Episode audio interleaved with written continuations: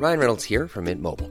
With the price of just about everything going up during inflation, we thought we'd bring our prices down. So to help us, we brought in a reverse auctioneer, which is apparently a thing. Mint Mobile unlimited premium wireless. Ready to get 30, 30, bit to get 30, bit to get 20, 20, 20, bit to get 20, 20, bit to get 15, 15, 15, 15 just 15 bucks a month. So, Give it a try at mintmobile.com slash switch.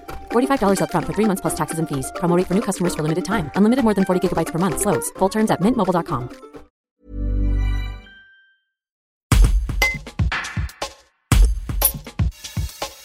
Le festival d'humour de Vienne a pu se terminer juste à temps avant le reconfinement, mais la situation sanitaire perturbe les projets prévus pour les 40 ans de l'événement en 2021. Guy Girard, directeur de la MJC de Vienne, dresse un bilan de la 39e édition et livre les premières informations sur le prochain festival.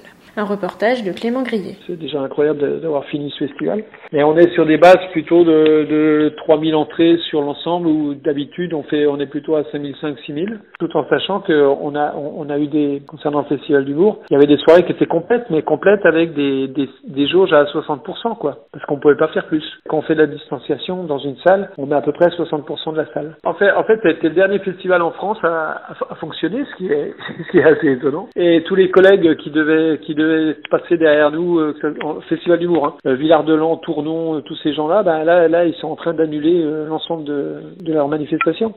Sur l'ensemble, ça s'est très très bien passé. La difficulté qu'on avait, par rapport à un festival d'humour, c'est c'est c'est plutôt le côté convivial avant et après, qu'il n'y a pas eu cette année forcément, parce que les gens ils rentraient en salle, ils, étaient masqués, ils étaient, ils avaient du gel, ils avaient la distanciation, ils gardaient un spectacle et après ils partaient tout de suite. D'habitude, le festival d'humour, c'est pas ça. Il y a quand même un petit peu la fête. Le festival 2021 sera ne, sera pas au mois de mars et reporté en 2022. C'est pas du tout de festival l'année prochaine, sauf pendant la saison. Il y a un petit rayon de soleil concernant le Covid qui fait que si on a la possibilité et comme on sera sur la 40e édition, s'il y a la possibilité, on fera on fera euh, des, des soirées spectacles de café théâtre ou de on mettra en place des expositions, euh, tout ce qui devait être mis en place pour les 40 ans, on commencera à le mettre en place euh, à partir de- du moment où on aura la possibilité d'accueillir du public dans les salles. L'année des 40 ans, on, on avait décidé de faire un événement par mois à partir de janvier avec le festival en 2021 au mois de mars et on devait clôturer avec Selig au mois de novembre. Là, ça va être un peu l'inverse.